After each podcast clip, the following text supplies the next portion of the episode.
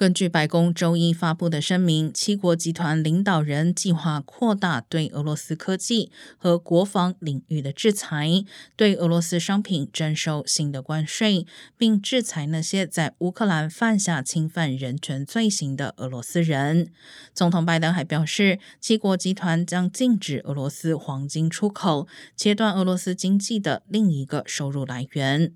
七国集团还将致力于帮助乌克兰弥补短期资金短缺问题，并承诺提供军事、人道主义、财政和外交支持。预计美国将向乌克兰提供新的七十五亿美元经济援助，这是国会上个月批准的四百亿美元援助计划的一部分。